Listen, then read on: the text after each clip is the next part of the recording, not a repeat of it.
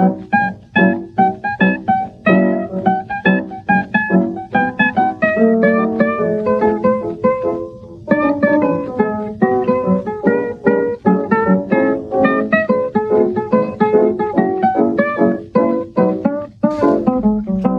Paula. Hallo Daniel.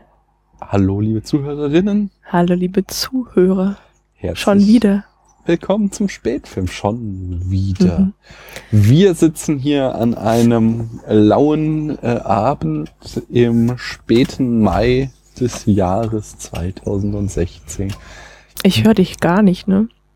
Du hörst mich gar nicht. Mhm.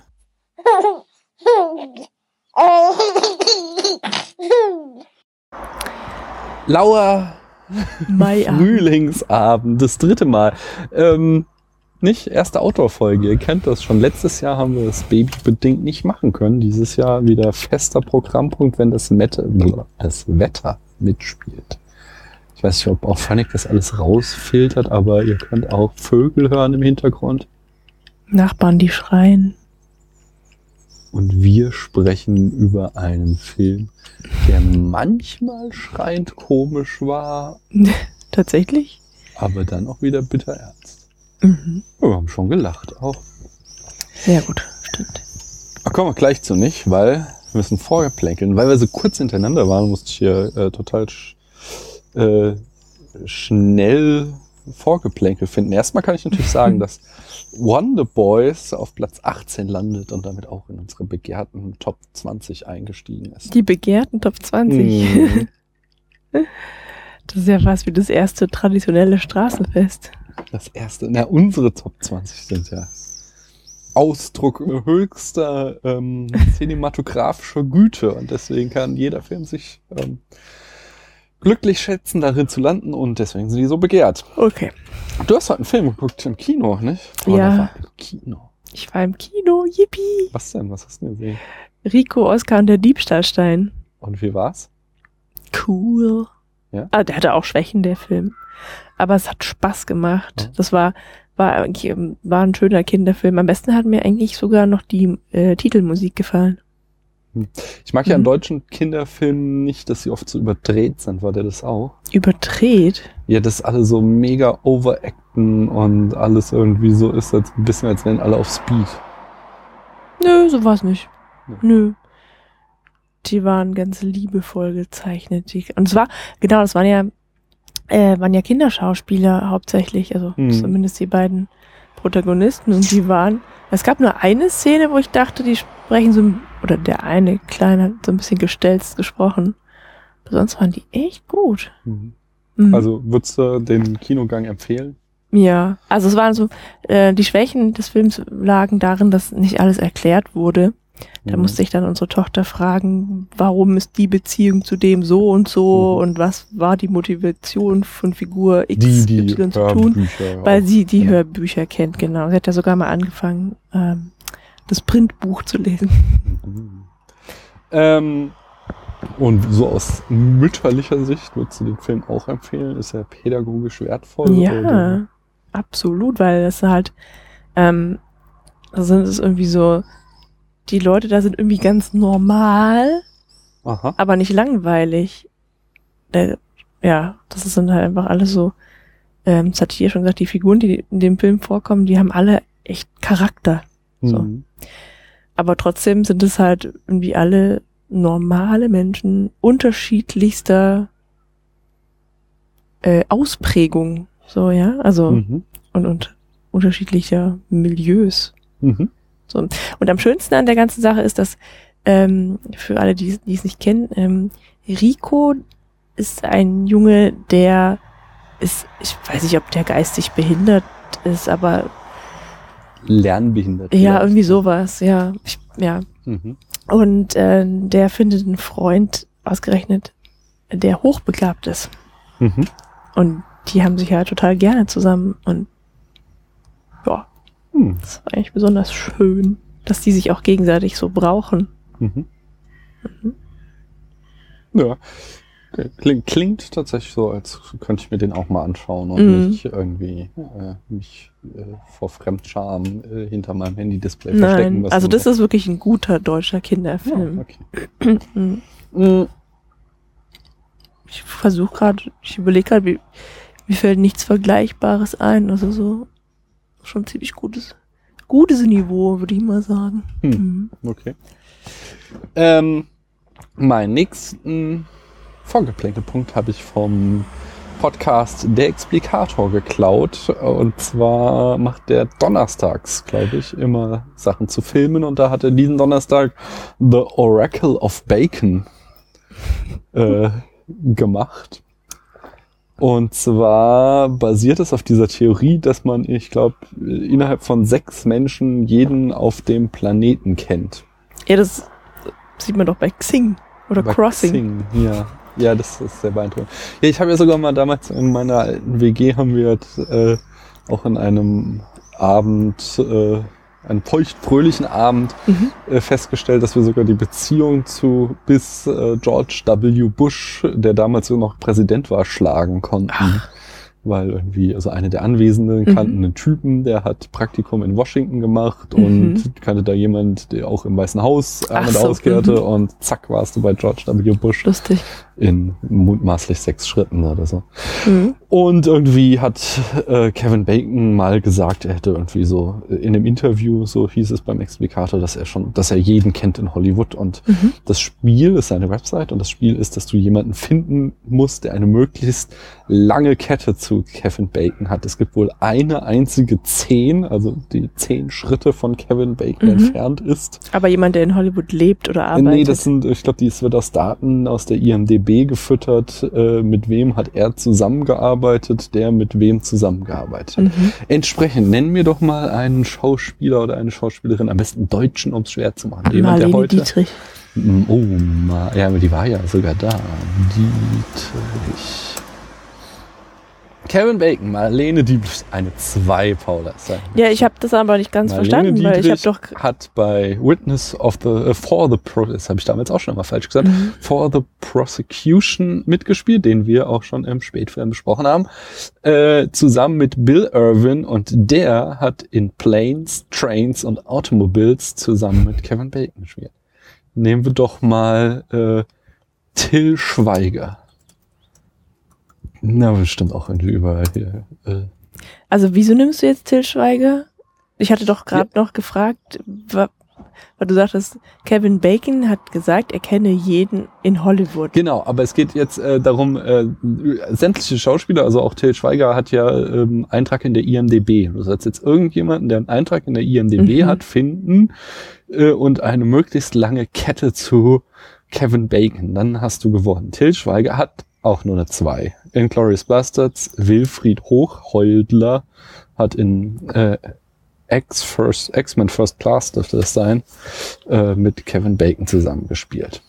Aber woher weiß ich denn, wer in der IMDB steht? Ja, irgendwelche Schauspieler oder Leute, die irgendwas mit Film zu tun haben, die stehen alle in der IMDB. August Diehl.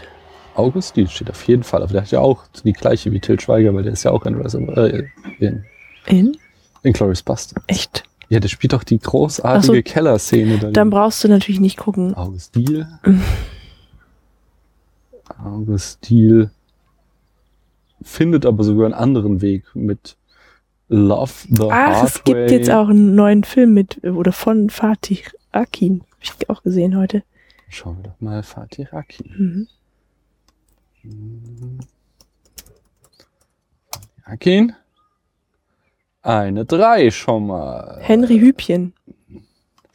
Wie wird der geschrieben? Äh, mit Y. Henry Hübchen. Und dann, ja. Oh, jetzt habe ich mich vertippt. Oder doch mit I. So, das ist, glaube ich, nicht so das Podcast-Gold, was ich mir vorgestellt hatte, weil es ziemlich auch eine 3. Aber jetzt, eine Hm. Sache mache ich noch. Ich gucke jetzt mal so einen ganz obskuren Film, zum Beispiel der erste Frankenstein-Film. Äh, aus dem Jahr, nicht der von 31, sondern der erste ist aus dem Jahr 1910. Und da gehe ich in der IMDb auf Full Cast und mach dann Charles. Ne, warte mal.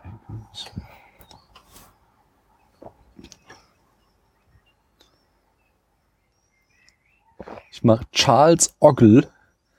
Der ist, der spielt das Monster und hat das Creation Make-up bei der allerersten Verfilmung gemacht von äh, Frankenstein. Und er hat auch nur eine 3. Ah, skandalös. Naja, jedenfalls ähm, hau ich in den Blog oracleofbacon.org. Da kann man. Ja, ist nicht Oracle? Oracle. Oracleofbacon.org. Da kann man bestimmt viel Spaß mit haben. Ähm, Mir macht es schon keinen Spaß mehr. Ich merk's. Mir fällt niemand mehr ein. Dachte ich, das ist irgendwie nicht so das Podcast Gold, von dem es mir vorgestellt. Im Gegensatz zu Verschwörungstheorien. Das macht dir Spaß.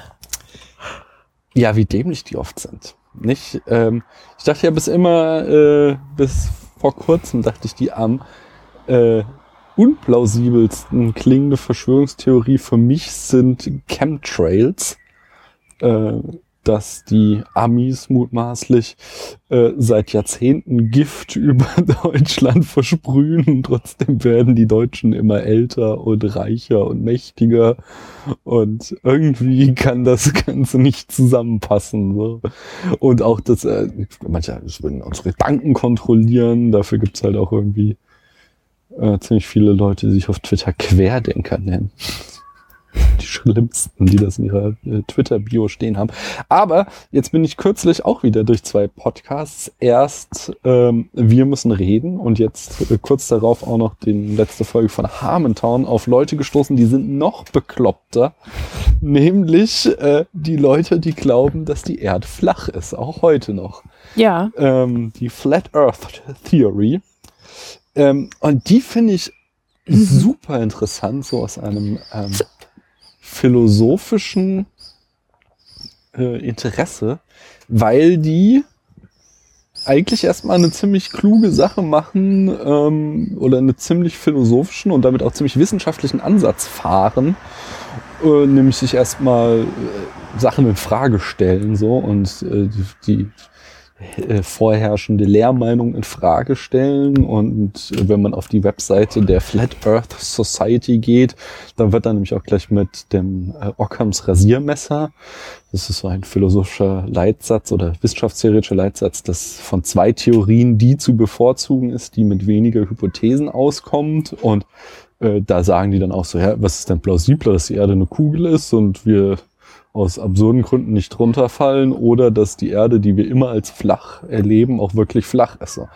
Die Idee, äh, so im ersten Ansatz, ist ja gar nicht schlecht, aber von dort ausgehend entwickeln die halt ein Konstrukt, was so hanebüchend ist, wo man sich halt ähm, ähm, nur fragt, wie, äh, ja, also wie, wie man an sowas ähm, glauben kann, ähm, weil es dann nämlich gar nicht mehr ist von wegen simple Erklärung, sondern es wird alles mega konstruiert. Ich habe mal, die haben so ein schönes Wiki, das Flat Earth Wiki, da habe ich mir mal so ein paar Sachen äh, angeschaut. Zum Beispiel, erste, was ich daran nicht dachte, ist natürlich Raumfahrt. So, hm? mhm. Dann gibt's die NASA-Verschwörung. Nämlich die NASA, die fake das alles, das wissen wir ja schon. Aber das schreiben sie selbst, sie wissen nicht warum. sie vermuten. Das ist ja streng geheim, Sie oder? vermuten, dass die NASA das macht wegen des Geldes, dass sie, ja, weil die ja Milliardenbudgets haben, dass die dann ihre ganzen äh, Satellitenbilder und äh, mutmaßlichen oder angeblichen Raummissionen alle erfinden und das Geld heimlich in die eigenen Taschen stecken. Äh, ja. Die, wie, wie kommt das dann zustande? Also wie kann man dann die Erde umrunden? Äh, die Erde, also die Erde ist eine Scheibe. Wie ja, ja, aber da, es gibt ja Leute, die einmal rum sind um den Äquator. Wie haben die das denn gemacht? Ja, der Äquator ist die Mitte. Der ist äh, quasi, also die, Kante, die sind im was? Kreis gelaufen. Nee, nee, in der Mitte. Das ist nämlich der nächste. So, äh, wenn die Erde eine Scheibe ist, dann muss sie einen Rand haben was ist mit dem Rand? Und da haben sie eindeutig zu viel Game of Thrones ge äh, geschaut, denn die Theorie sagt, dass ähm, die Antarktis ist der äußere Rand der Erde, die geht einmal außen rum Und ähm, äh, am äh, äußersten Rand der Antarktis ist eine so hohe Eismauer, Mhm. dass kein Mensch darüber kann. Also äh, eine sehr hohe Eismauer spielt eben in Game of Thrones The Wall eine große Rolle. Ähm, Das leuchtet mir überhaupt nicht ein, verstehe ich Nee, nicht. nee, allein schon mit der NASA-Verschwörung. Das ist so. Stell dir mal vor, die NASA hat irgendwie etliche tausend Angestellte. Du kannst eine so große Verschwörung nicht hinkriegen, ähm, ohne dass irgendjemand plaudert. Äh, irgendein Hausmeister würde sagen, ich habe da noch nie eine Rakete gesehen, dafür jede Menge PCs mit Photoshop drauf. So. Ja, aber das Ähm, hat er ja. Deswegen gibt's ja die Flat Earth. Ja, aber der würde es ja nicht Theory. den, den, der Flat Earth Society sagen, sondern halt irgendwie Fox News und die Story halt für viele Millionen verkaufen, weil die würden sich ja darauf stürzen. Ja, bei Fox News hat's nicht geglaubt. Ja, die, aber die, sorry, die glauben jeden Bullshit, Hauptsache die Quote stimmt. Ähm, nein, weißt, es gibt so, äh, Sind geschmiert worden. ja, du fängst du mich schon an, genau wie dieses. Alle sind Teil des Systems. Nein, das ist also ganz klassische ähm, Strategien von Verschwörungstheorien, Theorien, aber äh, halt Verschwörungen fliegen immer auf, wenn so viele beteiligt sind. Schau dir an, irgendwie die Ermordung von Caesar, das war irgendwie ein halbes Dutzend Männer und äh, die sind trotzdem aufgeflogen, weil halt irgendjemand dann doch geplappert hat. So. Hm. Ähm, aber es gibt ja noch mehr Sinn. Also, nämlich äh, äh, richtig absurd wird's dann, äh, besonders wenn du denkst, so mit dieser äh, Ockhams Rasiermesser, äh, weniger Theorien, desto besser, weniger Hypothesen, ist nämlich Mhm. dann die Frage, wie kommt eine Mondfinsternis zustande? Ne? Weißt du, Sonnenfinsternis Mhm. ist klar, Mond schiebt sich vor die Sonne. Das sind nämlich beides eigentlich nur kleine Himmelskörper, die oberhalb der Erde sich kreisen und das Mhm. Sonnenlicht, das reicht nicht so weit. Deswegen ist es halt, wenn es so im Süden ist äh, der Scheibe, dann reicht es halt nicht bis zu uns. Deswegen, äh, die schwebt oberhalb der Erde im Kreis rum. Ah ja, weil ich, mhm. Und wenn der Mond ähm, sich halt vor die Sonne schiebt, haben wir eine Sonnenfinsternis. Aber woher kommt dann die Mondfinsternis, die ja in unserem Weltbild daher kommt, dass sich der Erdschatten zwischen äh, Sonne und Mond schiebt? ja. Geht ja in dem Fall in diesem Modell nicht. Deswegen nehmen sie an, dass es einen bislang unentdeckten Schattenplaneten gibt, der äh, immer dann, wenn Mondfinsternisse auftreten, zu sehen ist. Das ist dann Mhm. äh, die Erklärung dafür. Äh, und mein absoluter Favorit war dann noch, warum gibt es eigentlich die Erdanziehung so in unserem Weltbild nach ähm, äh, Einstein, klar, Krümmung des Raums und äh, deswegen Dings oder auch Newton können wir auch sagen, halt einfach Massen haben eine Anziehungskraft und deswegen äh, stehen wir auf dieser Erde.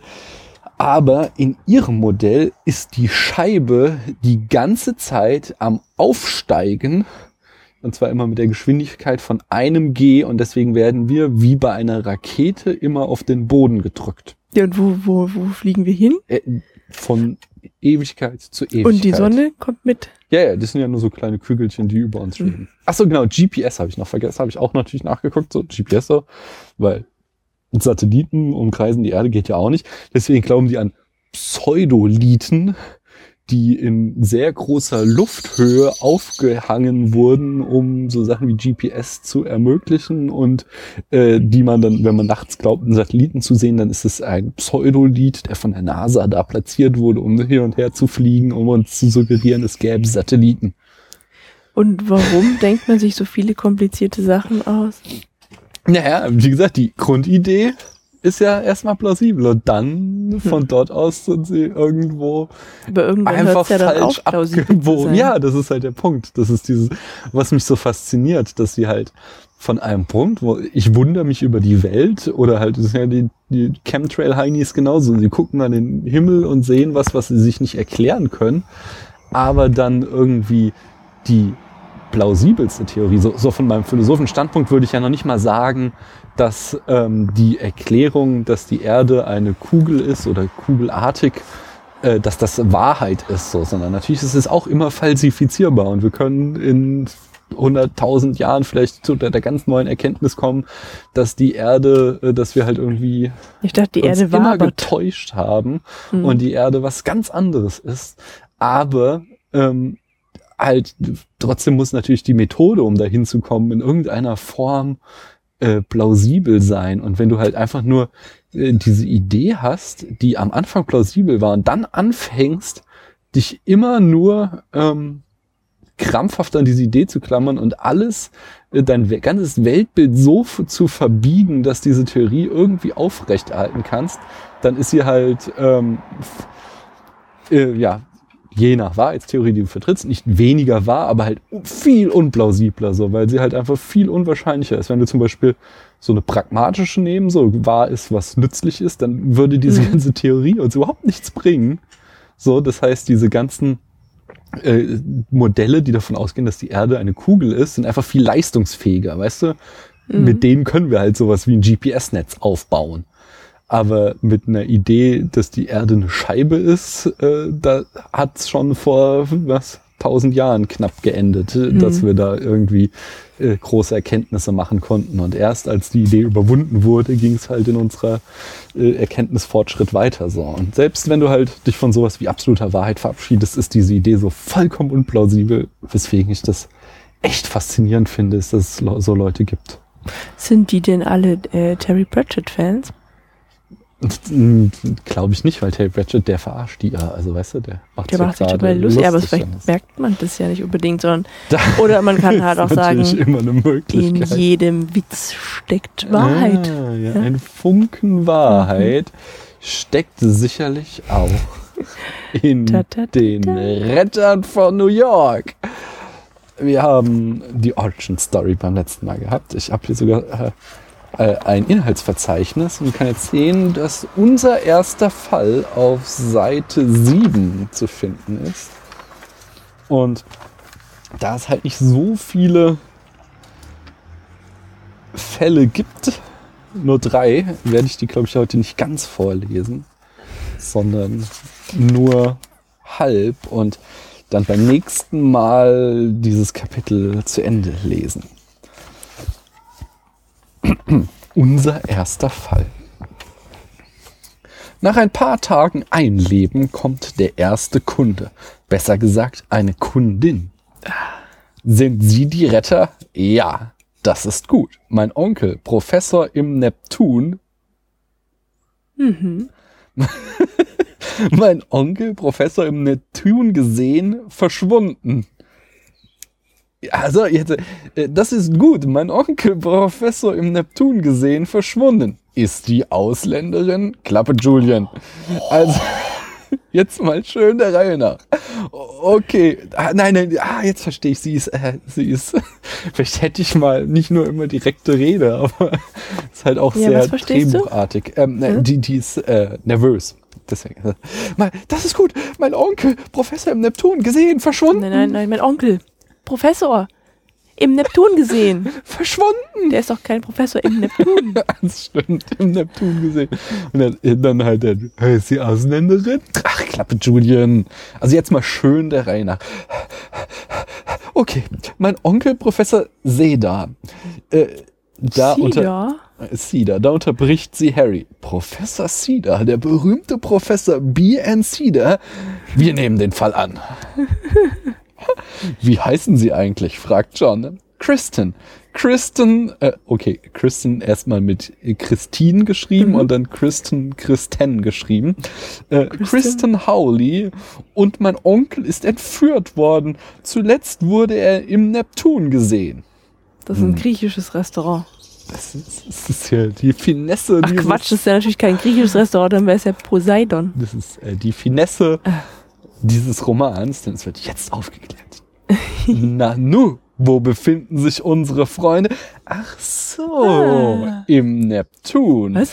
dem größten Vergnügungsbad, glaube ich, der Westside. Er ist auch so typisch so, was mochte ich in dem Alter? Schwimmbäder.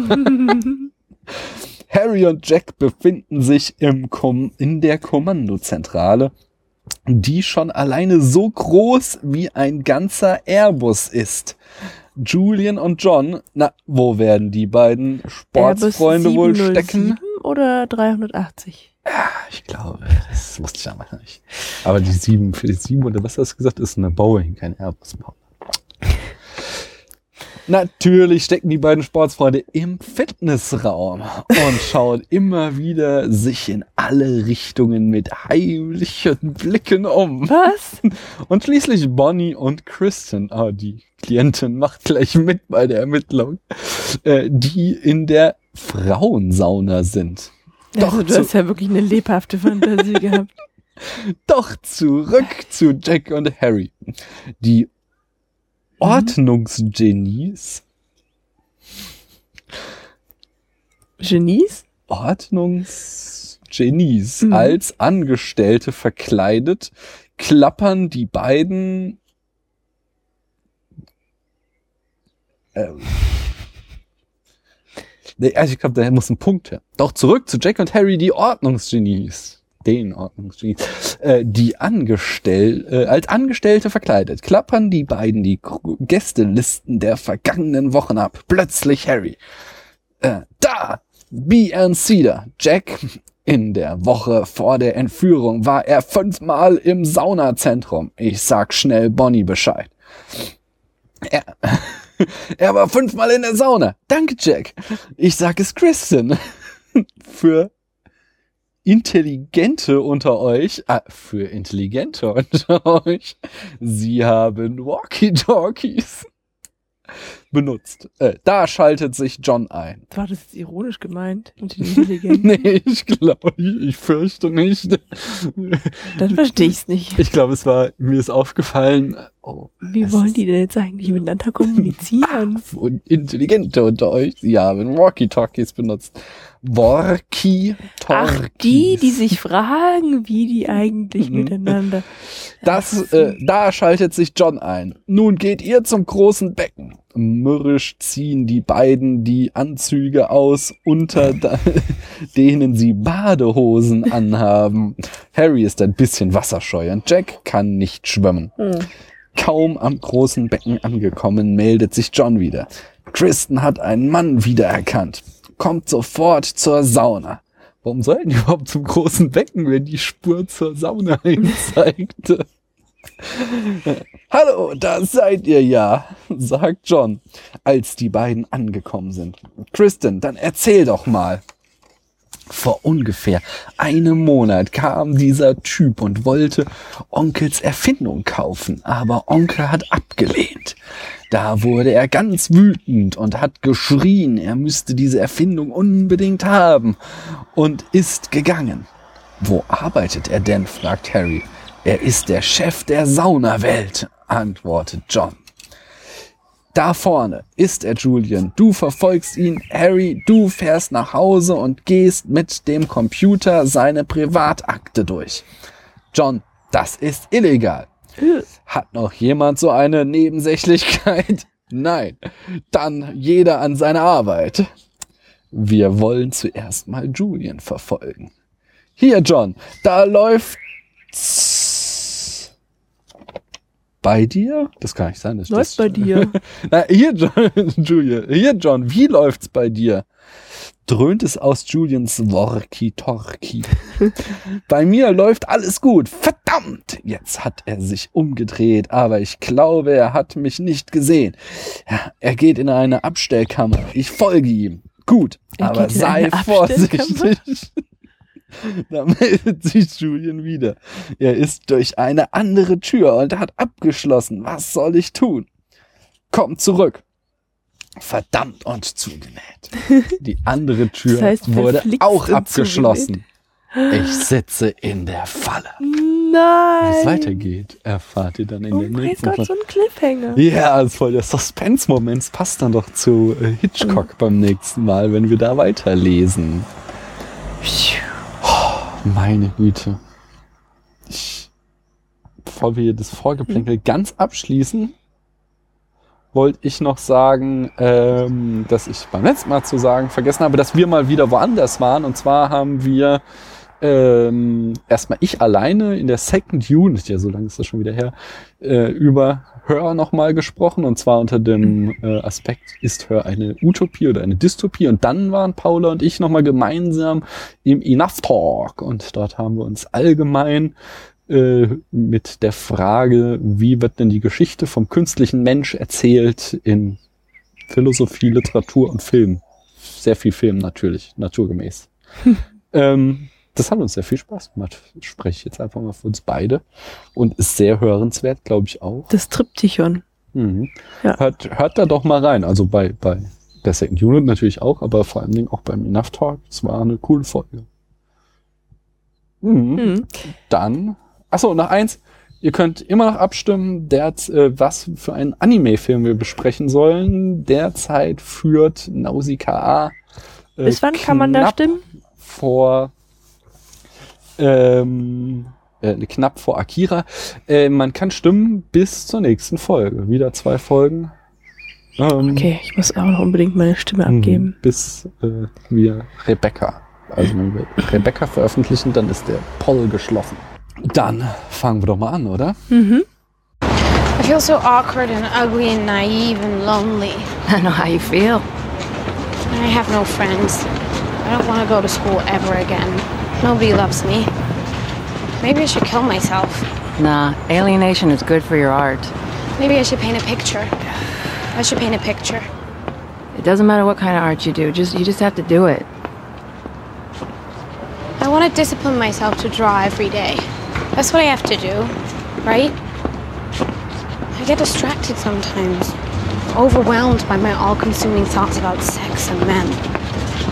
I always want to be touched. Don't know what's wrong with me. I don't know either. Maybe you're a nympho. With your head. Everybody wants to be touched. Welchen Film haben wir denn gesehen, Paula? Zum Glück ist es diesmal noch nicht so lange her, dass wir den Film gesichtet haben. Gesichtet. Nicht so lange wie bei der letzten Folge. Denn wir haben gestern erst The Diary of a Teenage Girl gesehen. Ja. Sorry. Was man, da das jetzt? hört man nachher nicht, wenn du nicht drauf ansteigst. Das kann ich ausmuten. Und du wüsstest, was ich immer alles von dir so mute. Was denn? Ja, du bist ja oft für irgendwie an deinem Mikroarm rumfummeln und sonst was machen. So. Meine Rülpser. Nimm's einmal raus. Ne, die bleiben alle drin. ja, äh, wie hat denn Diary of a Teenage Girl dir gefallen? Siehst du, dafür ist es nämlich noch nicht lang genug her, weil ich habe da noch nicht so wirklich ähm, ein Urteil gefällt. Das ist doch schön, da können wir Das doch muss heute ich immer im, sehr, sehr lange, da, Lau dauert immer sehr lange bei mir, bis sich das so gesetzt hat. Mhm. im Laufe des, aber wir können uns ja heute Abend quasi erarbeiten, das meine ich. Das Äh, passiert eigentlich auch fast jedes Mal, dass sich das nochmal ändert. Stimmt, ist alles gar nicht so dramatisch. So. Aber dann sag mir doch mal, ähm, was dir gefallen oder was dir nicht gefallen hat an dem Film. Ähm, was mir nicht gefallen hat, ist, dass das quasi so ein Sexfilm war. Ähm, was mir aber gefallen hat, ist, dass es eine realistische Darstellung der Gedanken und Gefühle eines Teenagers war. Was ja quasi auch beides zusammengehört. Ja, das war der Witz an meiner Aussage. Genau. Ja, also es ist ja, ähm, also es geht halt um, um das körperliche Erwachen. Ja, naja, eigentlich nicht. Eigentlich sucht sie ja die Liebe. naja, Ja, aber es irgendwie ja gehört das zusammen und das fand ich eigentlich ganz schön, dass das halt mal so dargestellt wurde, dass halt ähm, die Teenager tatsächlich irgendwie keine anderen Probleme haben, zumindest soweit ich weiß, ja. Und ähm, ja. oh, dann fand ich halt auch noch schön, dass es aus der Sicht eines Mädchens war und dass es nicht so ein dummer Klamauk war, wie jetzt zum Beispiel American Pie oder Mhm. so. Das wäre mal das Thema irgendwie auch. Ähm, nö. Ja. Das kam mir alles sehr ähm, realistisch vor. Mhm. Ja. Ähm, ja, ich mochte den auch. Also ich mochte den, sagen wir Mhm. so. Ähm, Ich habe auch eher eine positive Einstellung zu dem Film. Dass es die ganze Zeit um Sex geht, hast du ja auch selbst schon erkannt, ist halt Mhm. der Sinn und Zweck und zwar eben, ja, eigentlich kann ich nur wiederholen, was du sagst, weil halt so eine Geschichte noch nie erzählt wurde. Ich habe äh, auch wirklich oft gelesen, ähm, dass Leute sagten so, wow, sowas habe ich noch nie gesehen. Mhm. Ähm, ja, ja, einmal mit Profis. ähm, sowas habe ich noch nie gesehen. Äh, normalerweise werden weibliche Coming-of-Age-Filme, da geht's dann immer um äh, den einen Mann fürs Leben zu finden oder sowas Vergleichbares. Aber Naja, aber das, Das ist ja schon auch ihr Ja, schon, aber das ihre ist, Intention erstmal, ne? der Unterschied ist ja, dass sie quasi als ein Lebewesen mit sexuellen Begierden dargestellt wird. Mhm. Und das ist eine Geschichte, die wir normalerweise nicht mehr von Frauen erzählt bekommen haben, während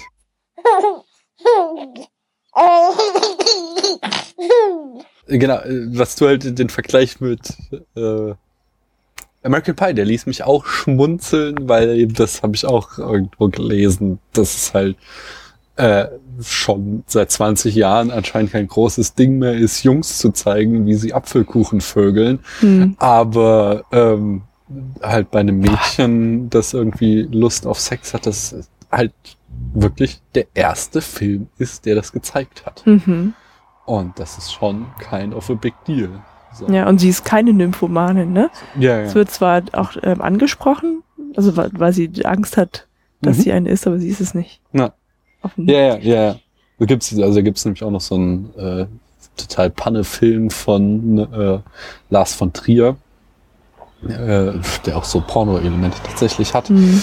äh, wo du das gerade sagst, der erzählt nämlich auch eine Geschichte ähm, von einem jungen Mädchen, was Lust auf Sex hat, aber die ist dann natürlich Nymphomanin und der ganze Film äh, spielt nur damit äh, quasi zu unterstreichen, wie äh, ja wie falsch das ist, was sie macht. Quasi. Mhm. So, also das, äh, im Grunde, das, ich fand ihn ganz widerlich. Im Grunde war es nur eine Altherrenfantasie, so so, oh, ich bin der 50-jährige Lars von Trier und ich erzähle euch jetzt die Geschichte von dem jungen Mädchen, das immer Lust hat. Mhm.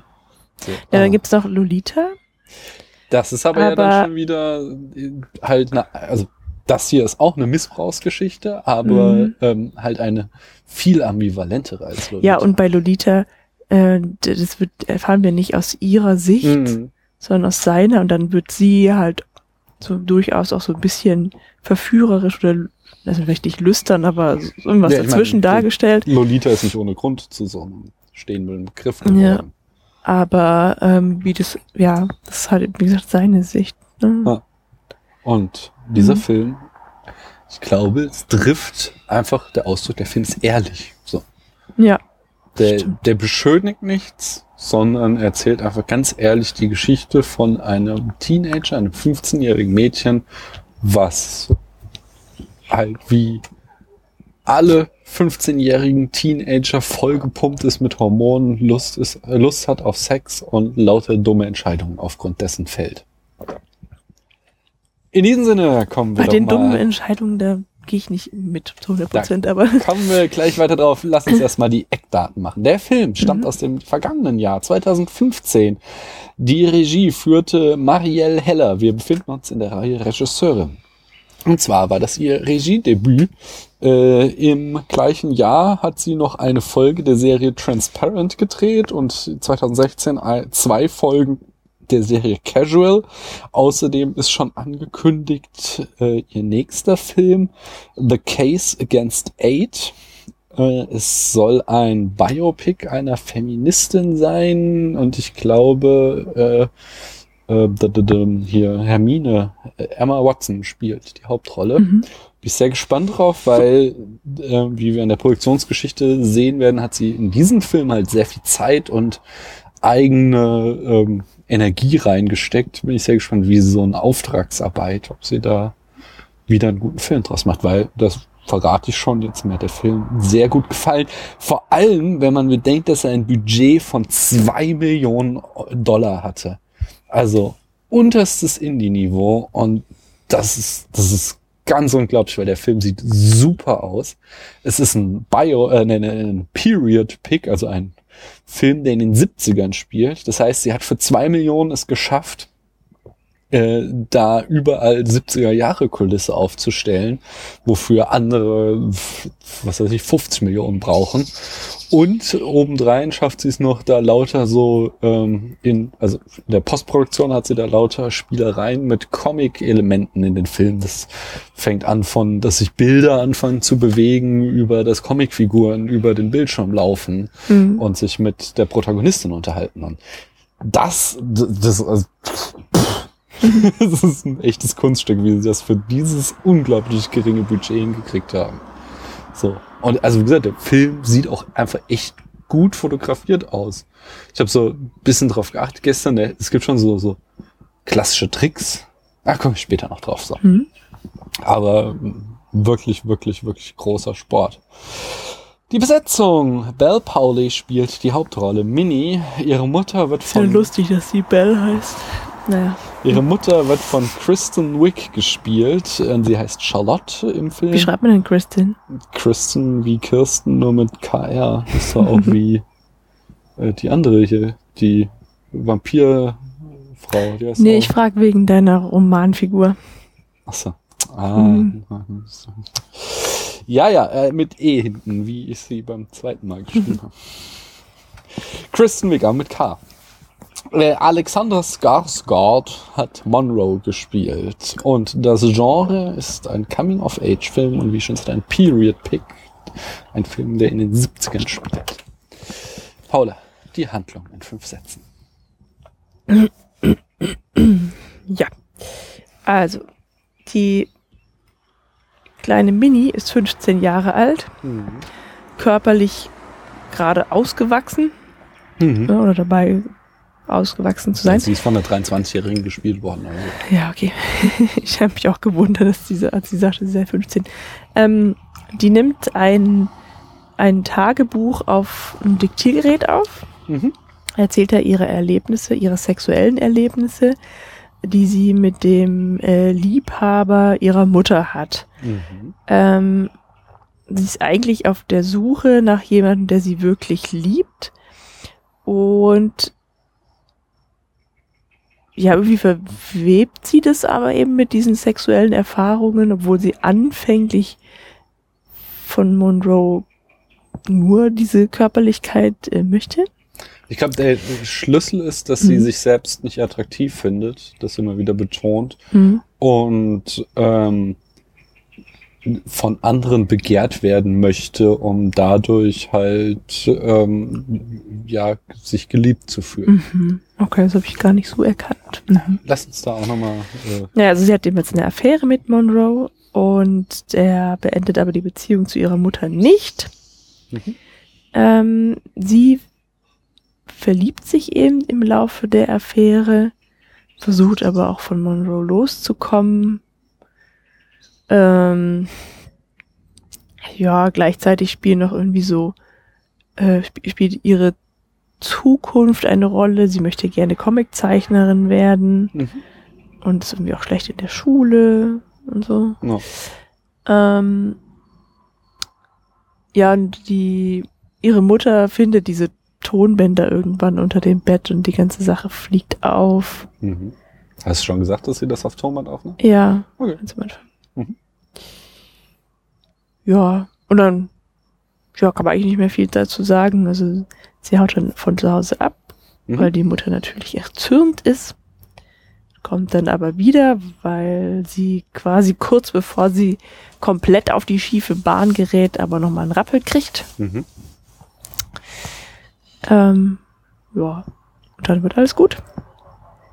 Ja, das trifft es ganz gut. Hm.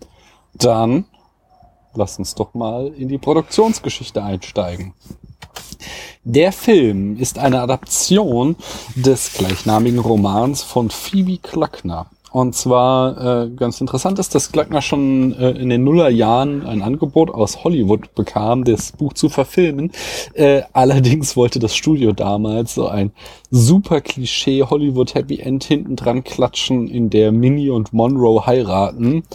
Ähm, und da hat dann Klöckner doch Nein Danke gesagt. Und das Lustige ist auch, in diesem Film wird das äh, quasi äh, ein bisschen persifliert, in dem Sinne, dass äh, eben Minis Mutter dann das vorschlägt, dass die beiden heiraten sollen und das so ein bisschen der Auslöser ist, dass äh, Mini so den tiefsten Absturz im ganzen Film hat, weil sie dann eben von zu Hause ausreist und da echt üble Dinge erlebt.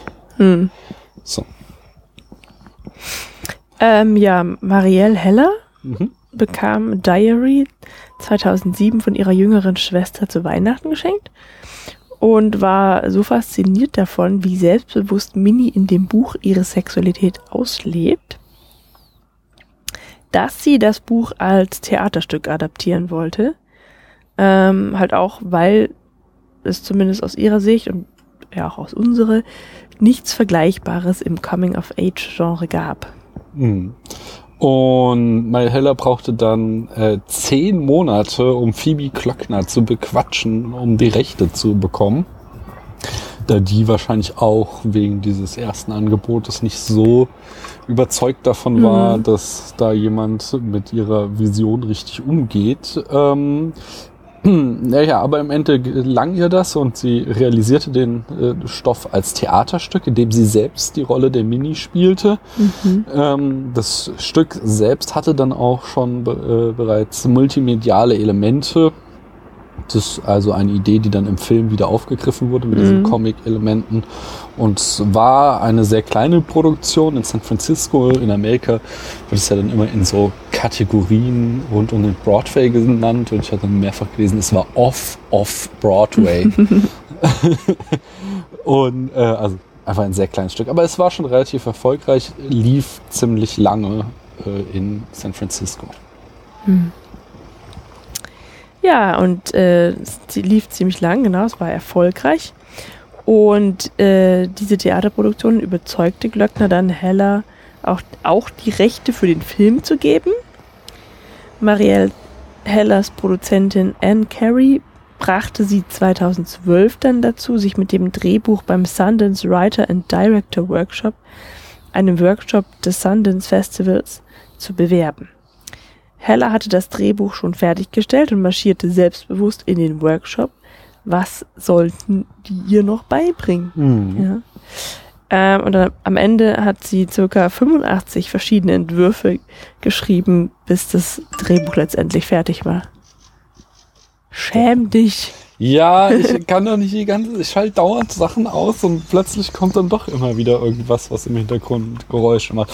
Sorry, aber kommen wir doch lieber zum Casting des Films, deswegen sind wir doch hier. Ähm, Belle Paulis Agent äh, schickte ihr das Drehbuch und sie war so begeistert, dass sie sich äh, mit einem unorthodoxen Video beschloss zu bewerben, um sich möglichst hohe Chancen auf äh, die Rolle äh, Mhm. zu machen. Keine Ahnung. Äh, und zwar saß sie in ihrer Unterwäsche auf dem Bett und spielte eine Szene aus dem Drehbuch vor. Und im Anschluss sprach sie dann eben in Unterwäsche auf ihrem Bett sitzend ähm, Marielle Heller direkt an in die Kamera und erzählte ihr, wie sehr sie sich mit ihr Mini identifizieren kann. Und das hat äh, Heller dann so überzeugt, dass sie in den darauffolgenden Tagen mit Pauli skypte und Mhm. sie da sehr gut zurechtkam, sich gut verstanden und so Pauli dann die Rolle auch bekam.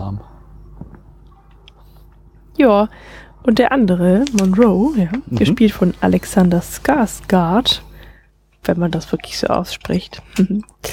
Keine Ahnung. ähm, genau, also dieser Gord, aber ich bin auch nicht Alexander S. wiederum erzählte in einem Interview, dass es ihm genauso ging wie Heller. Er las das Drehbuch und dachte sich, dass er so etwas noch nie gesehen hat. Skarsgård sagte, dass 95% aller Drehbücher, die er liest, eigentlich nur Variationen von schon existierenden Geschichten seien. Diary war etwas völlig Neues und er fragte sich, warum er so einen Film noch nie gesehen hatte. Hm. Dann kommen wir zum Dreh und zwar auch schon das, was wir beim letzten Mal angeteasert haben. Mhm. Die äh, Schulszenen von Diary of a Teenage Girl wurden an der Lincoln Middle School in Alameda, Kalifornien gedreht.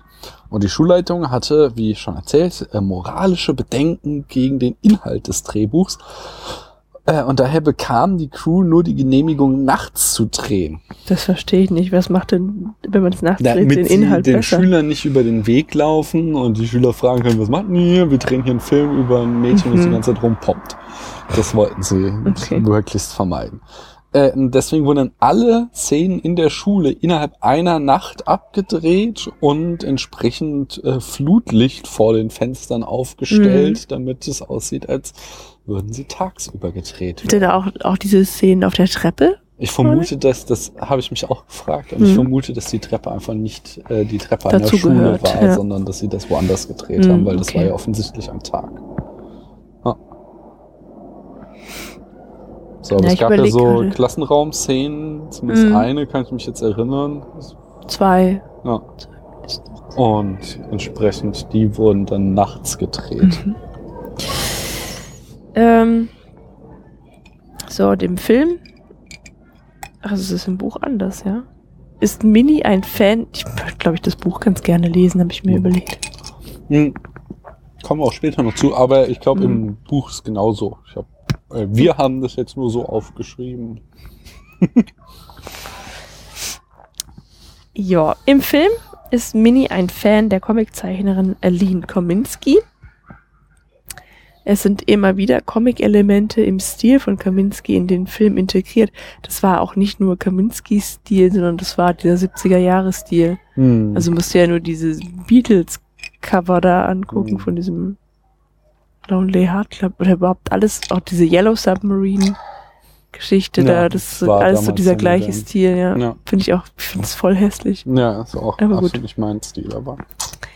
Ähm, eine Szene, in der Minnie die Straße entlang geht und sich mit der Comic-Version von Aline Kominski unterhält, bezeichnete Kameramann Brandon Trost als die am schwersten zu filmende des ganzen Films.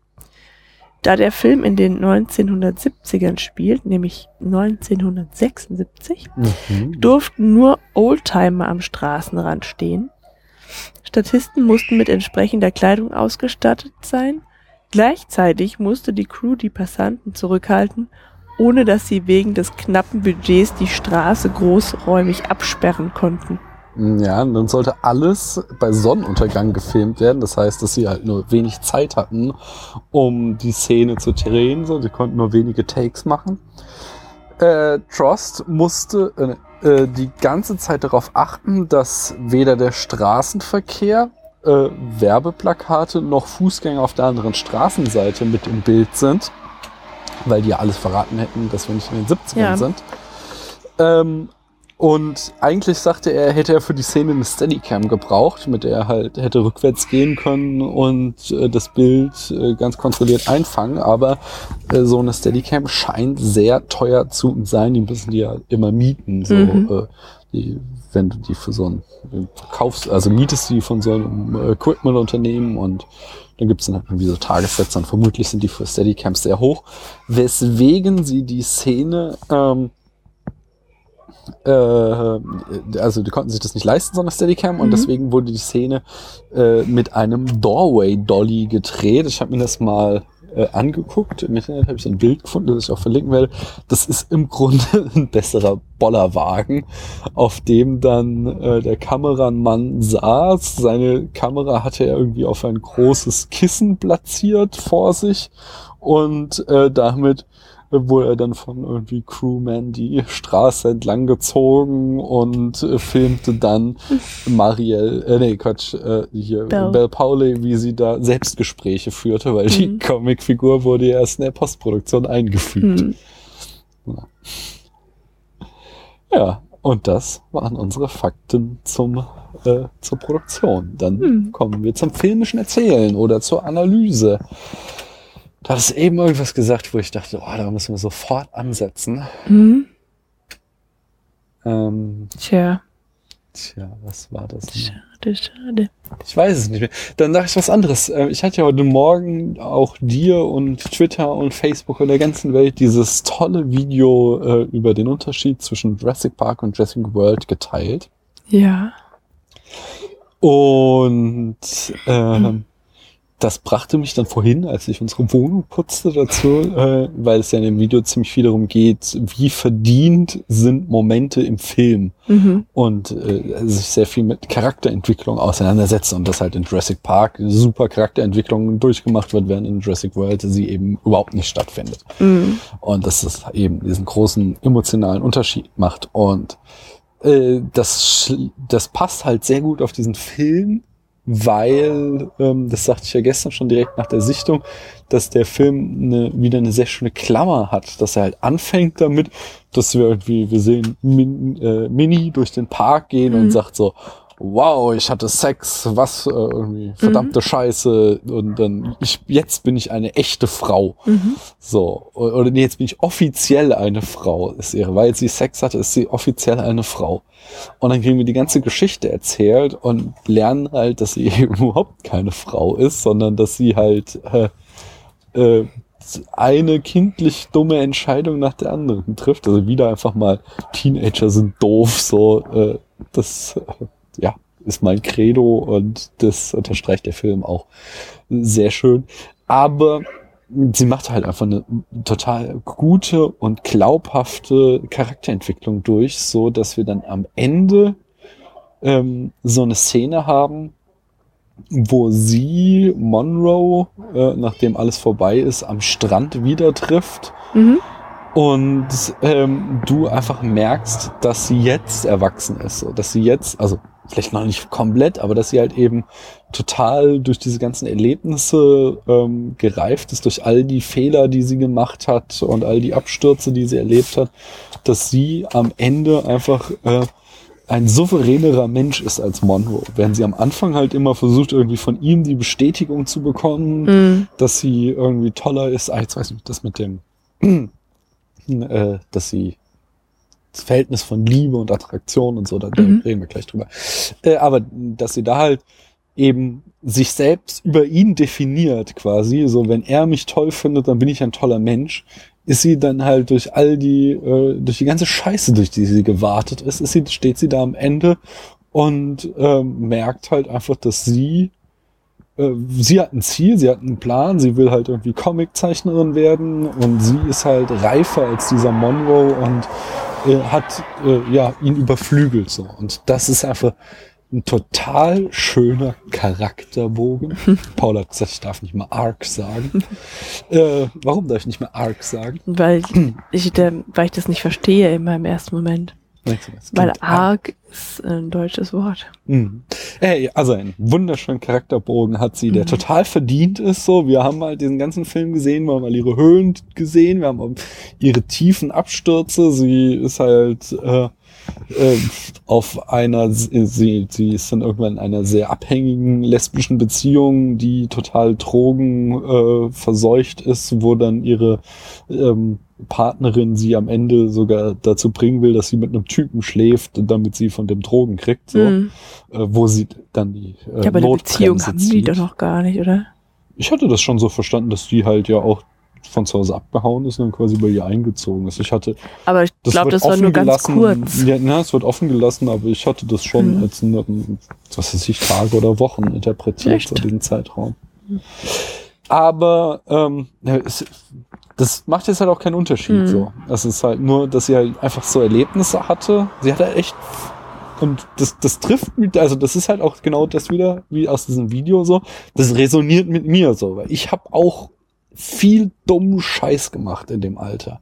Ich habe richtig viel Blödsinn gemacht und auch viele Sachen, die ich besser hätte sein lassen, aber die mich halt geprägt haben. Und danach bin ich halt auch erwachsener aus diesen Szenen hervorgegangen und ähm, deswegen kann ich halt dann mit dieser Person mich äh, gut identifizieren Mhm. und das macht einfach ein verdammt gutes Drehbuch aus, wenn du sowas hinkriegst, wenn du es schaffst, einen Charakter so zu schreiben, dass du ähm, äh, ihre Entwicklung glaubhaft nachvollziehen kannst. Mhm. Ja, das stimmt. Und das, das hat mir echt gut gefallen. Das hat der Film Mhm. verdammt gut gemacht. Und das ist, Mhm. wie gesagt, heute, wenn ich hier Staub gesaugt habe äh, und vorher dieses Video über Jurassic Park und Jurassic World gesehen habe, Mhm. äh, brodelte das so in mir und dachte mir so, ah, das ist doch ein echt guter Film. ähm, genau, das Verhältnis von Liebe und äh, sexueller Anziehung, darum Mhm. ging's. Äh, ich glaube, der, der Schlüsselmoment dafür war, als sie da das erste Mal komplett nackt auch zu sehen ist. Da steht sie ja so vom Spiegel Mhm. und beurteilt so ihren Körper und findet halt alles irgendwie scheiße so. Und sie ist halt, Aber sie spricht über was ganz anderes. Sie guckt ihren Körper an, aber sie sagte, sie möchte jemanden, der sie bedingungslos liebt und ja, fragt sich, ob Monroe derjenige sein könnte. ja, aber sie prüft ihren Körper dabei und es wird immer wieder aufgegriffen, dass sie halt zum Beispiel als dann Monroe, der halt so der absolute Loser und voll das Arschloch eigentlich, also er ist halt in dem Sinne keinen Arsch hat, dass er äh, quasi sie, äh, also er, er ist kein, ah, wie sage ich das? Also er ist, er ist auf alle Fälle ist er, ist er der Villain in dem Film so, weil er nutzt sie halt voll aus, aber er ist halt irgendwie ein Depp so einfach nur. Er ist jetzt Mhm. nicht irgendwie böswillig, sondern er Er ist nutzt halt, sie ja auch nicht bewusst aus. genau, er ist verantwortungslos einfach. Mhm. Und ähm, irgendwann hat er halt zwischendurch mal so einen Rappel, wo er merkt, dass er totale Scheiße baut, dass er gleichzeitig mit Mutter und minderjähriger Tochter schläft und ähm, hat quasi so eine Art Beziehungspause zu der Mutter. Und äh, dann sagt äh, halt Minnie so, ähm, meine Mutter dachte, sie wäre dran schuld, dass Monroe nicht mehr kommt. Aber ich weiß, dass ich daran schuld bin. Mhm. Mein Hintern ist zu dick. so, und das ist halt so, und so, so, so Sachen kommen halt immer wieder, dass sie halt äh, äh, nicht emotionale oder irgendwie komplexe zwischenmenschliche Probleme für ihr, ihre Sorgen verantwortlich macht, sondern ihre vermeintlichen körperlichen Unzulänglichkeiten. Und das, das wird auch noch so unterstützt, dadurch, dass ja der Film komplett aus ihrer Geschichte erzählt ist. Und ähm, sie, also, sie ist jetzt, sie ist nicht hässlich, aber sie ist jetzt auch nicht so eine klassische Hollywood-Schönheit, die Schauspielerin, so, so. Ist halt irgendwie, die sieht mehr drollig aus, als dass sie irgendwie äh, Ja, ich finde, die sieht ja aus wie Angela Merkel. In jungen Jahren. Ja. Äh, aber äh, also äh, und aber alle Leute, die sie halt irgendwie entweder als Vorbild oder attraktiv findet, die sind halt alle extrem schön. So Die Mutter, die Mutter sieht sehr gut ihre aus. beste Freundin. ihre beste Freundin, Monroe. diese lesbische Beziehung, Monroe, der Mhm. Typ, mit dem sie, aus ihrer Schule, mit dem sie schläft. Und das ist halt auch so ein, so ein Indiz Mhm, von einem stimmt. unzuverlässigen Erzähler, weißt du, weißt du? Mhm. Dass sie halt aus ihren eigenen Augen ist sie halt unzulänglich Mhm. und das meinen manche halt immer wieder dieses so, sie glaubt halt, dass wenn sie von den anderen Liebe und Zuneigung kriegt, dass sie dann, äh, oder äh, wenn sie halt körperliche äh, Zuneigung von denen kriegt, dass sie dann halt entsprechend Liebe spürt, so. Mhm. Und das passt ja auch mit dem, was du gestern kritisiert, also wo du halt quasi laut Aufschrei äh, geschrien hast, als Mhm. da Monroe seinen beknackten Spruch mit dem Trennen von Sex und Liebe. Erzähl das mal. Oder weißt nicht, Äh, ich rede? weiß, ich weiß, was ich gesagt habe, Ja. aber nicht, was Monroe gesagt hat. Ja, aber erzähl doch mal, was du gesagt hast. Ja, ja, also das hat mich halt so an dem, also jetzt innerhalb des Films, ähm, oder, also, nee, wie sagst du denn immer? Also, nicht als, als äh, Beobachter, also ich, wenn ich den Film für eine wahre Geschichte nehme, Mhm. an der ich teilhabe, ja, Mhm. da habe ich mich über Monroe geärgert, weil der nicht gecheckt hat, dass ein Mädchen, Ja. also ein pubertierendes Mädchen, nicht zwischen Sex und Liebe trennen kann, ja. Ja. Ich glaube sowieso nicht, dass das funktioniert. Also es mag ein paar Menschen geben, die das können, Mhm. aber vor allem kann das kein kleines Mädchen und schon gar nicht bei dem ersten Mhm. Sexualpartner. So, Ja, und das, es gab halt auch mehrfach äh, Dialoge, in denen Monroe das so angesprochen hat, dass er halt so sagte wie, äh, so, ah, du weißt ja, dass ja, das ist ja zwischen uns nichts Ernstes so, wir sind ja hier nur ein Poppen quasi.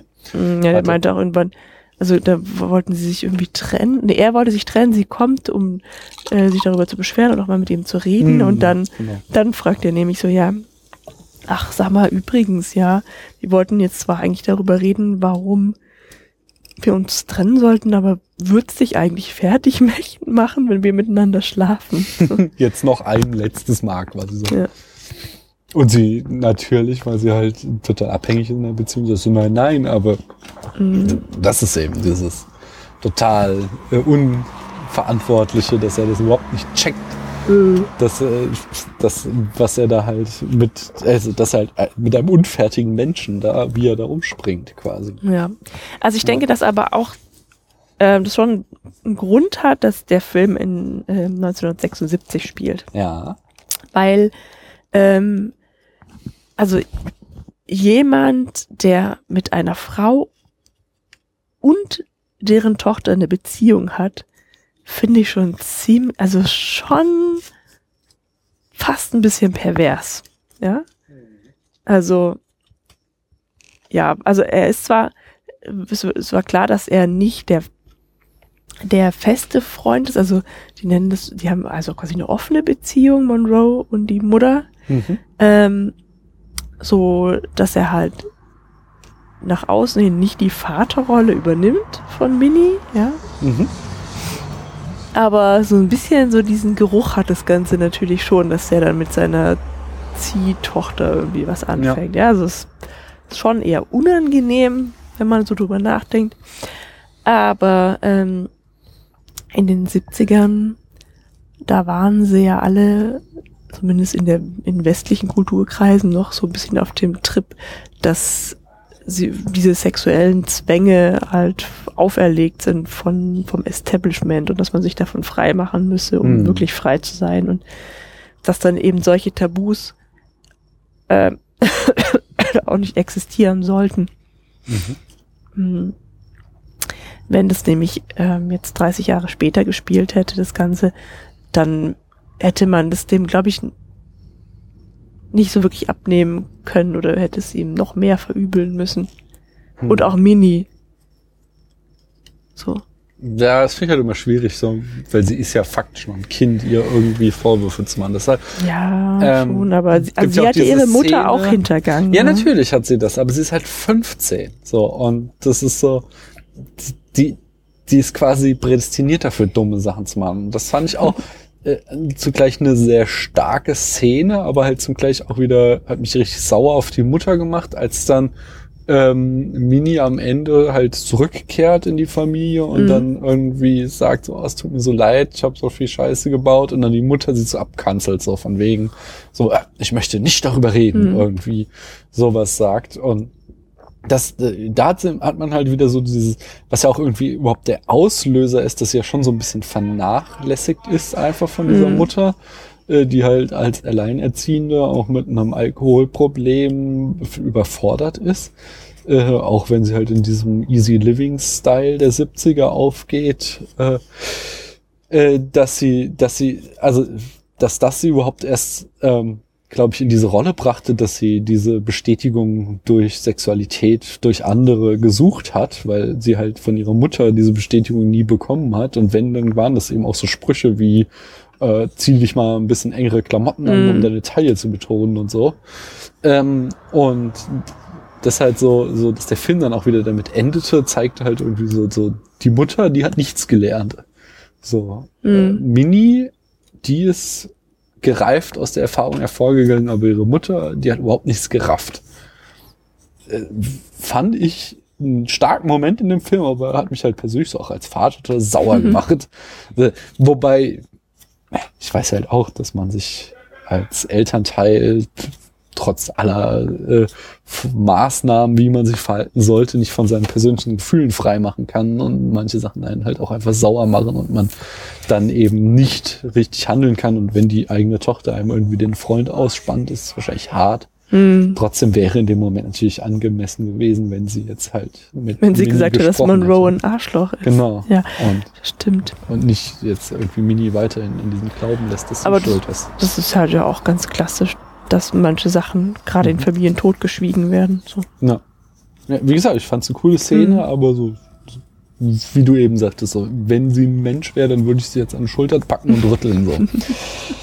äh, aber das, das zeigt ja auch, das, also, ja, wie, wie länger wir über den Film sprechen, desto besser finde ich es, weil das, wenn wir halt sagen, so, wenn das ein echter Mensch wäre, das zeigt ja wieder, Mhm. dass, der, dass die Geschichte uns einfach gepackt hat und dass, dass Mhm. der Film es halt geschafft hat, uns reinzuziehen. Und um ihn jetzt aber nicht äh, zu sehr in den Himmel zu loben, kommen wir doch zu Kritikpunkten, die ich gelesen habe.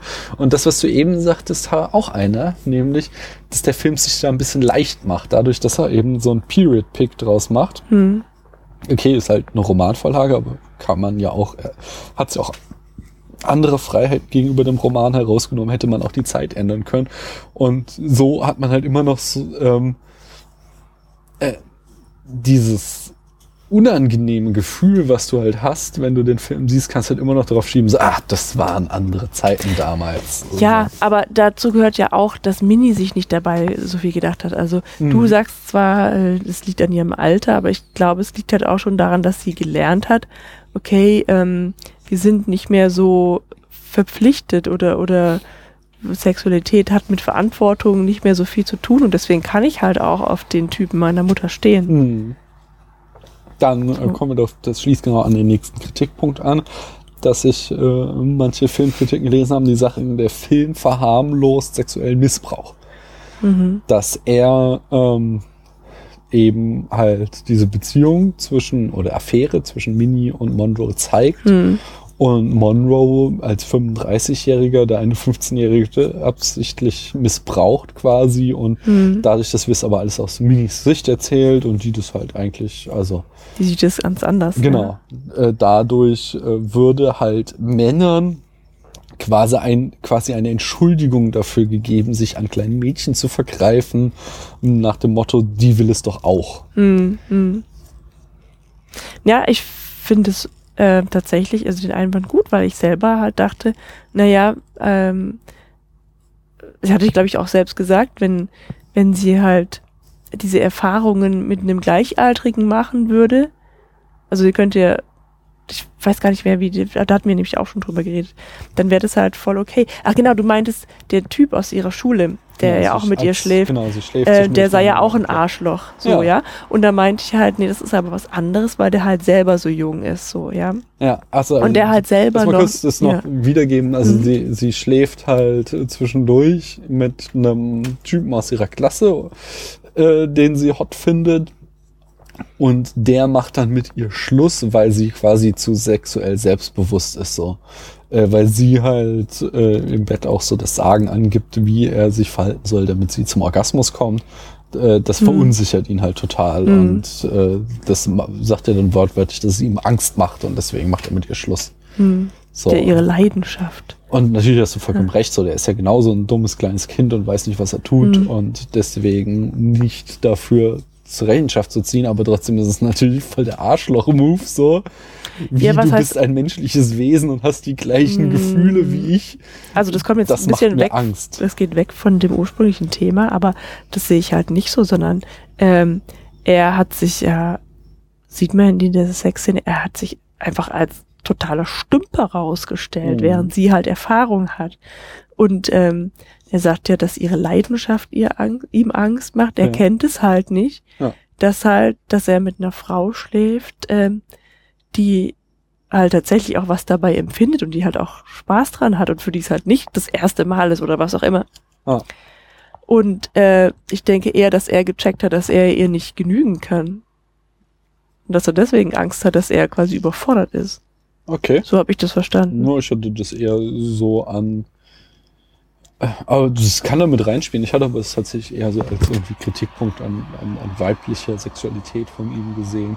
Einfach weil das ähm, ja auch wieder in dieses Ding, so- wir sind jetzt im Jahr 2015 so weit, dass wir Mhm. über solche Dinge reden konnten. Hm. So hm, freie Liebe hin und her. In den 70ern war es garantiert Mhm. nicht so, dass irgendwie über den weiblichen Orgasmus irgendwas bekannt Mhm. war. Und dass er dann da verunsichert ist, ist entsprechend nur Ja, leicht das, nachzuvollziehen. also ich, ja, das passt halt auch, aber vielleicht ist es eigentlich auch die gleiche Kerbe, ähm, weil ähm, er stellt sich ja als der große Hecht dahin, ja. Mhm. So, er weiß, wie man die Frauen verführt. ja, Es kulminiert dann darin, dass er halt nackt in den Pool springt und dann weiß er, das funktioniert halt, wenn du Mhm. mit einem Mädchen alleine im Pool bist. Dann gehst du in den Schuppen und dann dann läuft's. geht's rund, genau. Aber, also man sieht, die Szene wird ja schon so dargestellt, er, er kann's halt einfach nicht, Ja, ja. Ja. Und ich, also, er ist kein Nickel. er ist schon ein Arschloch und, und ähm, sie ist ihm halt über und deswegen muss er halt Schluss machen, weil das sein Selbstwertgefühl wahrscheinlich halt auch einfach kaputt macht und er dann vielleicht lieber weiterhin Mädchen abschleppt, die halt noch keine sexuelle Erfahrung haben, Mhm. wo er dann wieder sich gut fühlen kann, ja. Ja. Und wahrscheinlich hat sie ihn auch irritiert, dass sie wollte, dass er sich Ja. auf den Rücken legt, ja. ja, aber lass uns mal zurückkommen mit der Frage. Genau. Ich finde es halt, ähm, ich finde es halt, ich finde das blöd, dieses Argument, äh, es würde Männern eine Entschuldigung geben, weil so, so, äh, Männer haben noch nie eine Entschuldigung gebraucht, um sich an Frauen zu missbrauchen, so, also um Frauen zu missbrauchen, sich an Frauen zu vergehen. Und ein Film, der halt zum, na, also Also im Zweifelsfall sind es die kurzen Röcke. Ja, aber ja natürlich, Oder irgendwelche aber, Blicke. aber sie brauchen nicht. Es ist nicht so, als würden sich alle Männer zurückhalten und total lieb und äh, brav auf dem Sofa sitzen und dann schauen sie diesen einen Film und werden zu Vergewaltigern. Das ist eben genau dieses kurze Rock-Argument. Mhm. So, das ist ja nur vorgeschoben. Sondern der Punkt ist, ähm, dass dieser Film eben eine ganz eigene Agenda hat und zu, äh, uns zu zeigen, so, hey, Teenager-Mädchen sind genauso äh, sexuell äh, verwirrte und sexuell ähm, aufgewühlte Menschen wie Teenager-Jungs. So. Mhm. Und die machen Fehler, die machen das und das und das halt dem Film dann strikt rauszudrehen und zu sagen, ähm, so, oh, du zeigst uns ja eine sexuell, attrakti äh, sexuell aktive 15-Jährige, damit äh, quasi äh, machst du Männer zu Vergewaltigern, das finde ich äh, also voll das üble Verkehrung der Tatsachen so, weil Vergewaltigungen haben schon lange vor diesem Film aus dem Jahr 2015 stattgefunden. Offensichtlich braucht es diesen Film nicht und es ist es ist also ja, ich verstehst du, glaube so, meine? nee, so ist es wahrscheinlich nicht gemeint, dass man diesen Film braucht als Entschuldigung, aber ja, ähm, ich weiß nicht, ob das jedem auffällt, dass Monroe ein Trottel ist. Das ist also ähm, Und, das ähm, finde ich das ist ein Und ich spannender habe nächster Punkt. nee, nee, nee, ich möchte Ja. gern dabei bleiben. Okay. Ähm, weil ähm, meiner Meinung nach ist, ha, habe ich das gerade schon gesagt und nur gedacht, ähm, besteht kaum ein Unterschied darin, als erwachsener Mann mit einem heranwachsenden Mädchen zu schlafen, Mhm. zu, zwischen dem und mit einer Betrunkenen zu schlafen. Ja, Ja, das, so, und das, also das wird ja jedem, deswegen der Vergleich, das versteht ja wahrscheinlich jeder, dass das halt Missbrauch ist. mhm. Ja. Ja, es geht ja immer darum, ist sie quasi äh, geistig auf meinem Niveau und kann diese Entscheidung wirklich frei treffen. So. Genau. Äh, aber Ja, und er wird halt, also er wird halt in dem Film nicht, als, also er, wie gesagt, ich weiß nicht, ob jeder merkt, dass es ein Trottel ist, aber er wird ja nicht als böse oder irgendwie als Täter dargestellt. Ja. Mhm. Ähm, das könnte man dem Film tatsächlich auch zum Vorwurf machen, gerade auch in den Momenten, in denen die Mutter mit reinspielt und halt nie sowas sagt, wie, was für ein Arschloch, du hast dich an meiner Tochter vergriffen, sondern wo es immer heißt, du Flittchen, du hast mit meinem Freund rumgemacht, jetzt musst du ihn auch heiraten. So. da möchte ich nämlich gleich wieder intervenieren, dass nämlich Skarsgård oder wie ausgesprochen wird, ähm, im Interview, was wir vorhin schon hatten, sagte, dass das seine Absicht war. Weil wenn wir halt eben sagten, dadurch, dass der Film in den 70ern spielt, macht er sich vielleicht ein bisschen einfach, hat halt Skarsgård gesagt, er hat gerade so versucht, ähm, äh, diesen Monroe so zu spielen, dass er nicht wie ein Predator, Mhm. wie, wie, wie ein Jäger rüberkommt, äh, damit es, er es den Zuschauern nicht zu einfach macht. Mhm. Wenn er ähm, halt da der totale Verführer im Sinne von Lolita wäre, dann hätten wir halt sofort wieder äh, einen moralischen Kompass, an dem wir uns Mhm. orientieren könnten. Und das macht halt gerade so ähm, das äh, Besondere auch an diesem Film aus. Da sind wir, ähm, dass er halt, also da, da müssen wir uns mit der Frage auseinandersetzen, kurz, genau, dass er halt Sachen zeigt, äh, eben hier Sex zwischen einem 35-Jährigen und einer 15-Jährigen, Mhm. ähm, aber er nicht darüber urteilt, so, sondern er halt von uns Zuschauern verlangt, dass wir ähm, quasi erwachsen genug sind, um uns selbst ein Urteil darüber zu fällen, äh, ob das jetzt moralisch gut oder schlecht ist. Mhm. Und, ähm, äh, und, und klar hast du recht, so dass es bestimmt Leute gibt, die es nicht raffen, so, aber die gibt's halt immer. Du kannst ja nicht Mhm. irgendwie, denn wenn du deine Filme am dümmsten möglichen Zuschauer ausrichtest, dann kannst du nur noch so Sachen drehen wie hier Michael Bay Filme irgendwie. So, was, äh, sondern Naja, also der Film will uns ja einfach intellektuell fordern. Mhm. dieser, Und- dieser Monroe ist ja vielleicht einfach auch ziemlich verwirrt. Ja, wenn er halt irgendwie sich von ihr ja- halt auch immer wieder tatsächlich verführen lässt, Mhm. so, ne?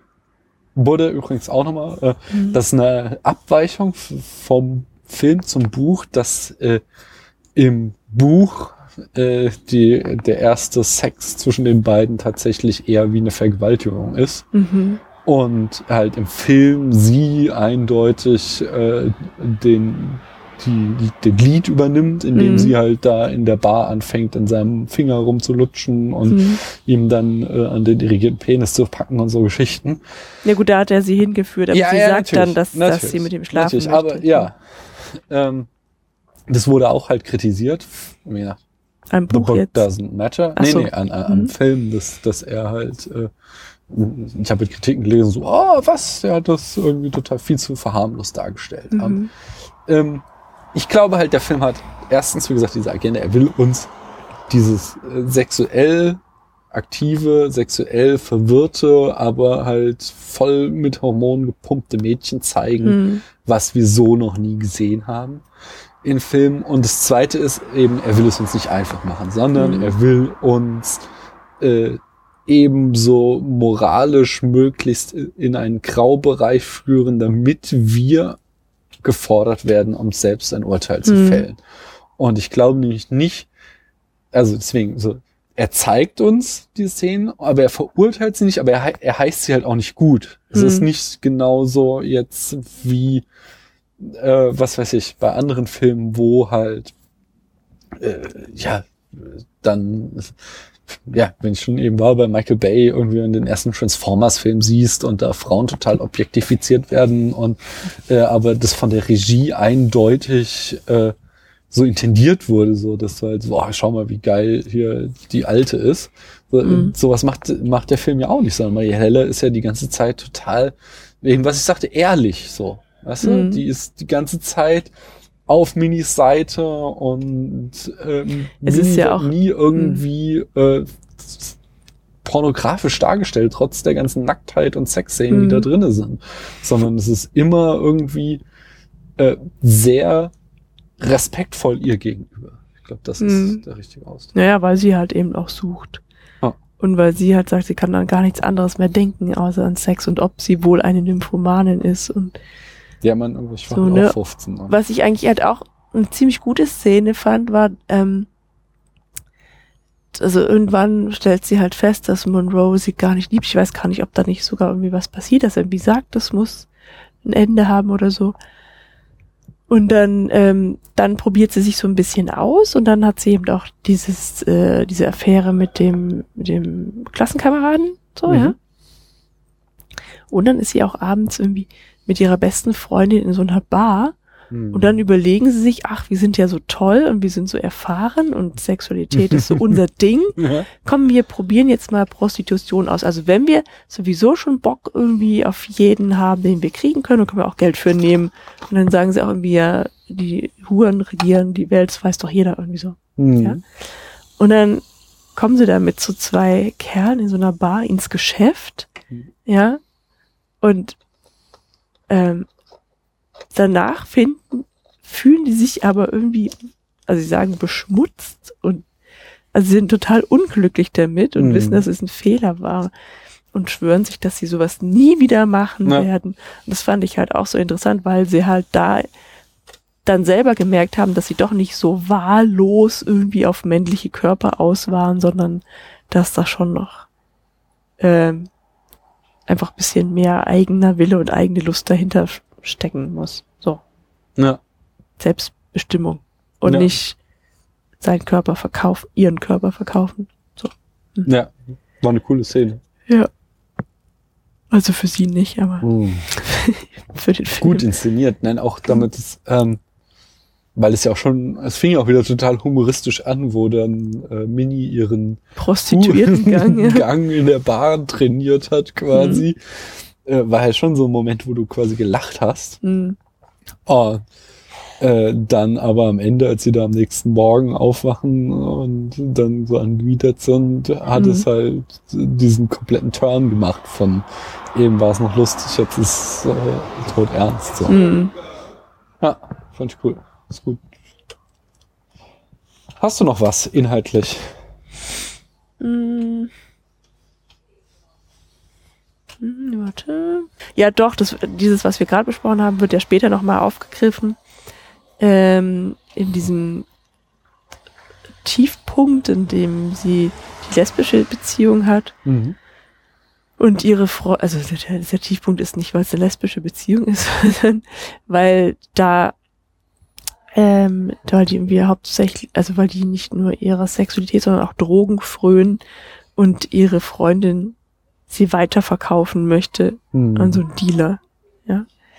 Ähm, und dann sagt jemand, ja, übrigens, der hat den besten Stoff der Stadt, aber der will dann halt immer, ich weiß gar nicht, wie die das ausdrückt, aber der will halt im, der will halt Sex dafür. Hm. So. Aber er ist schnell fertig. Er ist, aber keine Sorge, es macht ja nix. Der ist ja Hm. auch schnell fertig und so, ne?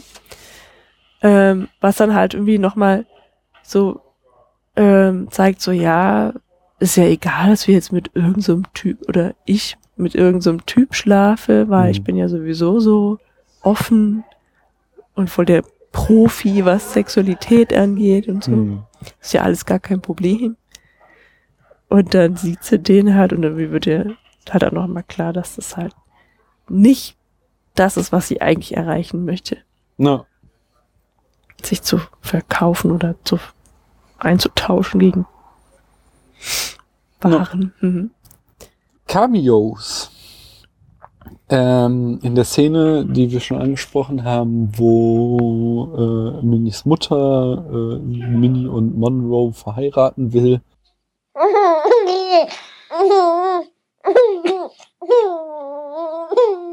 eben wo du meintest, es geht dir voll auf die Mhm. Nerven. Ich habe vorhin so ein YouTube-Video gesehen, irgendwie sieben Dinge, die man in Deutschland nie tun kann, und von einer Amerikanerin, die in München wohnt. Mhm. Da habe ich gemerkt, wie deutsch ich bin. äh, auf dem Fahrradweg gehen. Ja, es nervt total.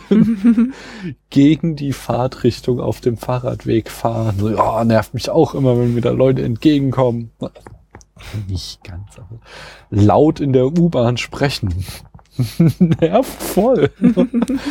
so, ja, das war, war nicht alles, aber vieles, wo ich auch dachte, so. äh, Man könnte das ja wohlwollend als Zurückhaltung und Höflichkeit. ja, natürlich, natürlich, natürlich. Aber ja, ich stehe auch dazu. Also deswegen habe ich jetzt bin ich sehr deutsch. So, wenn ich morgens zur Arbeit in der Bahn fahre und da sind Leute sich laut am unterhalten oder am Ende noch Musik hören oder telefonieren oder so ein Scheiß, macht mir das sauer. ähm, Cameos. Als Mini aus der Bar stürmt, äh, nachdem ihre Mutter gemeint hat, sie soll doch Monroe heiraten, da äh, bleibt die Kamera noch einen Moment in der Bar drinne, ein Bruchteil, eine Sekunde, mir ist es nicht großartig aufgefallen. Äh, und zwar hält sie auf eine Frau, die raucht, und das ist äh, hier die Buchautorin. Wie, sagt, Mhm. wie heißt sie? Ähm, Phoebe, Phoebe, Phoebe, warte mal, Ich hab's. Phoebe Glockner. genau.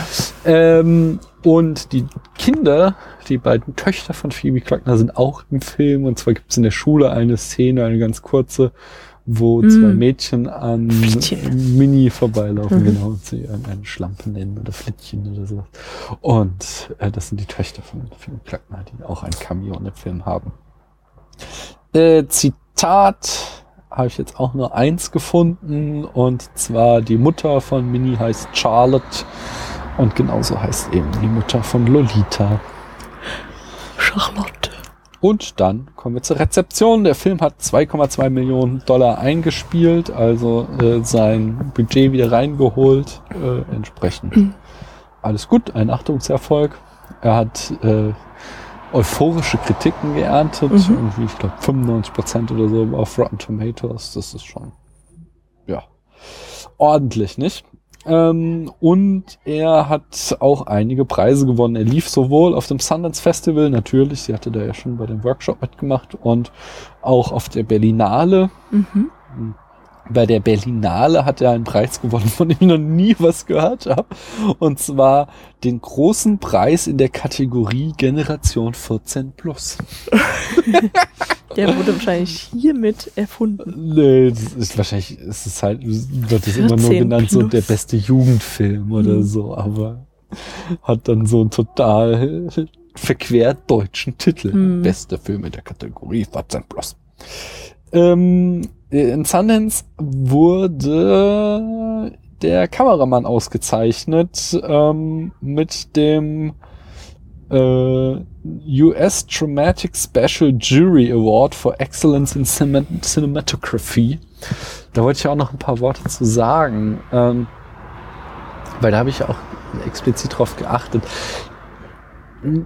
Das ist so, mir, also genau, was ich halt so, ich hatte irgendwie vorher gelesen, der Kameramann ist jetzt halt irgendwie jetzt nicht so der Kameramann, der berühmt ist für seine schönen Bilder, sondern der macht normalerweise so Seth Rogen Komödien, irgendwie uh, This is the End und The Interview zum Beispiel hat die Kamera gemacht, so also ah, ist eher so ein Wald- und Wiesenkameramann. Ähm, und ich hatte halt irgendwie dann, dass er diesen Preis gewonnen hat, hatte ich halt explizit auf die Cinematografie geachtet. Und budgetbedingt hat der halt einfach so ein paar Tricks verwendet. Also sie haben halt, merkt man, der ganze Film ist mit Handkamera gedreht.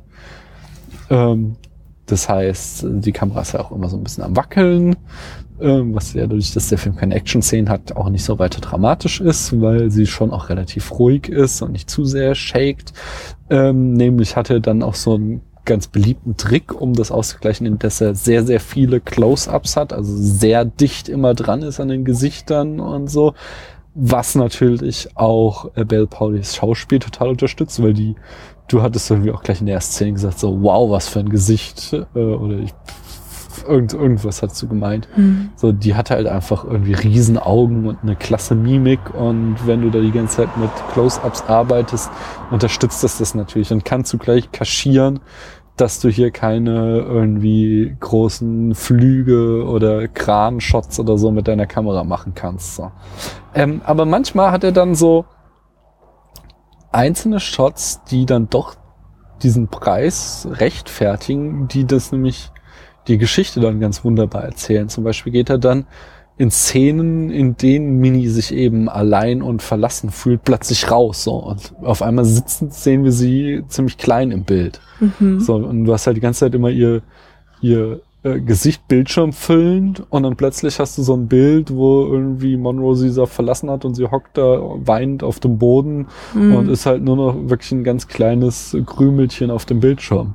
So, und ähm, das, ja, ist halt, da merkt man halt, dass der halt trotz, ja, er versteht halt was von seinem Handwerk, weißt du? Er ist halt, er hat hier extreme Budgetbeschränkungen, das haben wir vorhin schon besprochen, äh, aber kann halt trotzdem äh, mit seinen Einschränkungen, die ihm auferlegt wurden, noch immer mit seiner Kamera erzählen. Finde ich gut. Gefällt mir. Mhm.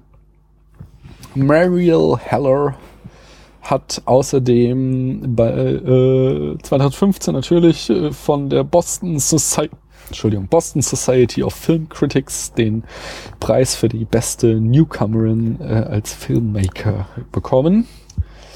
Ähm, und The Diary of the Teenage Girl war der erste ähm, äh, Film.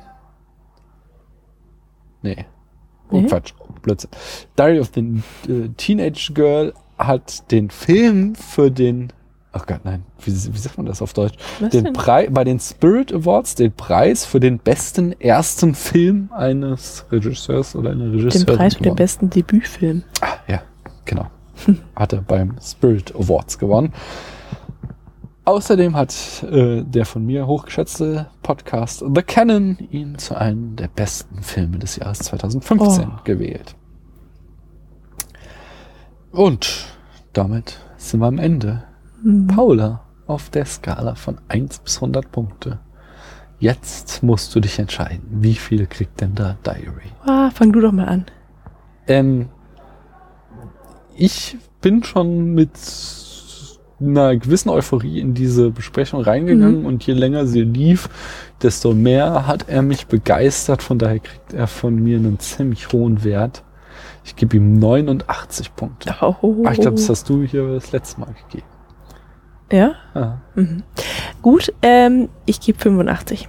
ah super. Mhm. Finde ich auch gut. Ja. Und bevor wir euch in die Nacht verlassen. Teasern wir wieder die nächste Ausgabe. Da sprechen wir nämlich über Rebecca, den äh, es ist wieder eine Runde, die Nummer 70.